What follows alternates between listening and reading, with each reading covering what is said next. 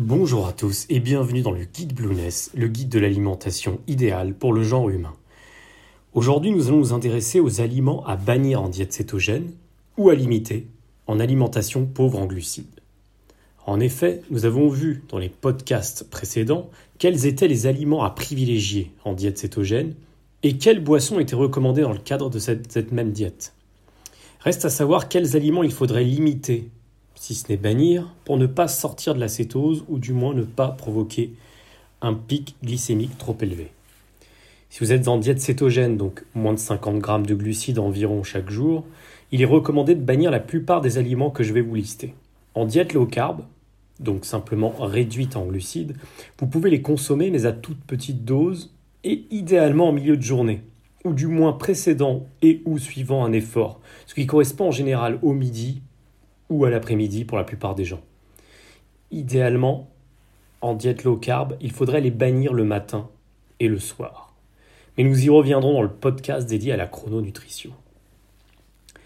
Voici donc la liste de tous les aliments et ingrédients à éviter en diète cétogène ou à limiter en diète low carb.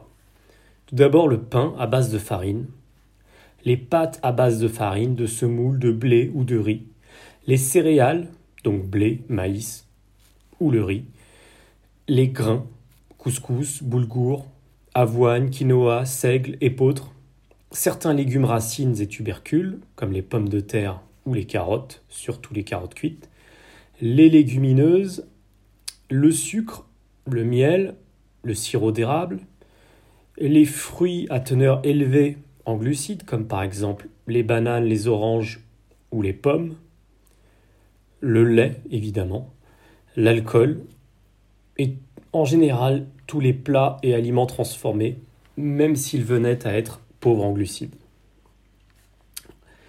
Il suffit en fait de regarder les étiquettes des produits et d'éviter ceux dont la teneur en glucides est trop élevée. L'idée consiste à, à, opter pour des produits dont le niveau de gras est le plus élevé possible et le niveau de protéines relativement modéré. C'est déjà la première phase à intégrer. Nous verrons par la suite comment optimiser son choix et ne pas foncer vers des aliments riches en mauvais gras. Nous y reviendrons. De manière générale, en régime cétogène ou en diète low carb, vous pouvez tirer un trait ou limiter les féculents. Donc tout ce qui est riz, blé, céréales, pain, légumineuses. L'avantage, c'est que vous aurez tendance à les compenser par des légumes et notamment des légumes verts. Là encore, il faudra opter pour des légumes faibles en glucides. Évitez par exemple les carottes cuites, comme nous le disions précédemment, ou encore la betterave, qui sont trop riches en glucides. Je vous renvoie d'ailleurs à la liste des aliments à privilégier en régime cétogène et plus généralement en diète pauvre en glucides. Mais alors me direz-vous, par quoi remplacer certains aliments phares de notre alimentation, comme par exemple le pain? Il existe bien des façons de préparer des imitations de pain qui sont compatibles avec le régime cétogène. Plusieurs blogueurs ont déjà partagé des recettes très créatives et bon nombre de sites de cuisine en recensent. En général, ces pains sont cuisinés à base d'œufs, de graines de lin, de graines de sésame et de poudre d'amande. La farine blanche, quant à elle, est interdite en diète cétogène et largement déconseillée dans l'alimentation blueness. Elle n'est d'ailleurs pas ou peu consommée dans les zones bleues. Pour cuisiner vos desserts, vous pourrez alors opter pour de la farine d'amande ou de coco. Quant aux pizzas, si on veut les faire, si on veut les rendre cétogènes, il vous suffira d'utiliser du chou-fleur bien plus sain pour faire la pâte. Si par exemple vous faites une raclette et s'il vous faut un accompagnement à la place des pommes de terre, là encore, craquez pour du chou-fleur. Ce sera beaucoup plus léger et beaucoup plus digeste. De manière générale, il faut simplement remplacer les féculents par des légumes. Or, patates, évidemment. Ce sera d'ailleurs l'un des choix les plus judicieux que vous pourriez faire en termes d'alimentation de façon générale.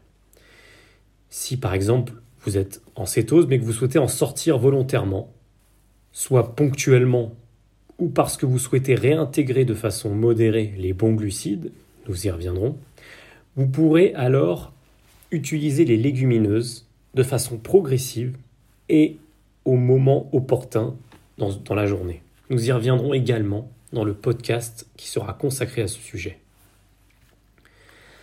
À la place des pâtes, des spaghettis ou des nouilles, vous pourrez essayer les spaghettis de courgettes ou encore les nouilles de konjac. Le konjac, c'est une plante originaire des forêts tropicales et subtropicales de l'Asie du Sud-Est qui est riche en fibres et très pauvre en glucides et en calories. C'est l'aliment minceur par excellence qu'il faudra apprendre à cuisiner avec des matières grasses et des aromates afin de lui donner du goût et de la consistance. À la place du riz et de la semoule, vous pourrez opter pour du riz de chou-fleur, très tendance afin de remplacer la semoule dans le taboulé français ou libanais par exemple, ou encore du riz de konjac. Enfin, qui dit matière grasse dit pas n'importe quelle matière grasse. En diète cétogène, vous pourrez opter pour l'huile de noix de coco pour la cuisson, l'huile d'olive pour l'assaisonnement, mais évitez certaines huiles trop riches en oméga 6 qui sont pro-inflammatoires. Voici d'ailleurs une liste d'huiles ou de matières grasses à diminuer, si ce n'est bannir en diète pauvre en glucides. Tout d'abord l'huile de tournesol, évidemment, c'est l'huile qui est utilisée dans la cuisson des frites ou dans les produits transformés. L'huile de colza, qui est un peu trop pro-inflammatoire, mais que vous pourrez utiliser à dose homéopathique. L'huile de chanvre, l'huile de cartame ou encore la margarine, qui est très mauvaise. À toutes ces huiles, on préférera l'huile d'olive pour l'assaisonnement, le beurre clarifié et l'huile de noix de coco pour tout ce qui est cuisson. Concernant les édulcorants, il faut savoir que l'un des objectifs, qui est également une conséquence de la diète pauvre en glucides, c'est que cette dernière va vous déshabituer du goût sucré. Dès lors, pourquoi vouloir maintenir ce goût dans vos préparations si l'enjeu réside dans la découverte et l'adoption de goûts nouveaux? Toutefois, en début de diète ou lorsqu'il s'agit de repas et plus particulièrement de desserts, il pourra être judicieux d'incorporer des édulcorants, mais je vous conseille de limiter cela au maximum. Et à ce titre, la stevia semble être l'édulcorant, disons, le moins pire à utiliser en diète cétogène. C'est tout pour ce podcast. Je vous dis donc à très bientôt dans le guide Blueness.